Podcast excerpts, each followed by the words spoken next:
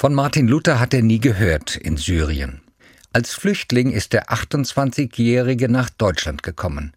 Die Erzieherausbildung macht er an unserer Schule, hat bei mir Religionsunterricht. Er weiß nichts von Luther, der Reformation, dem Wormser Reichstag vor 500 Jahren und dann diese Hausaufgabe. Die Studierenden sollen sich den Luther-Moment anschauen, eine Multimedia-Inszenierung. Sie zeigt den Auftritt Luthers 1521 vor dem Kaiser und den Fürsten. Luther soll seine Schriften widerrufen, er tut es nicht, er steht zu seinen Überzeugungen, nimmt nichts zurück, zeigt Standhaftigkeit. Ein entscheidender Moment für ihn, ja für die weitere Geschichte, der Luther-Moment.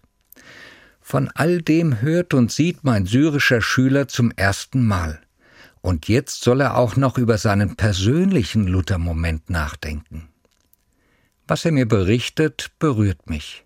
Er schreibt, meine Entscheidung, Asyl in Deutschland zu suchen, war eine der wichtigsten Entscheidungen oder mein Luther-Moment. Ich war davon überzeugt.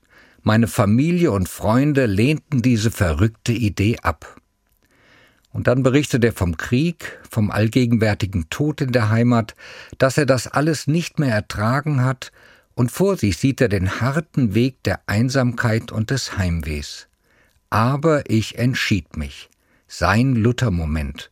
Eine Lebensentscheidung. Was braucht ein Luther-Moment?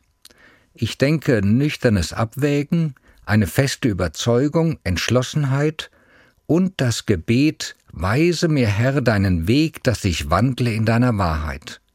Diese Bitte gehört für mich dazu, in den kleinen und großen Luther-Momenten im Leben.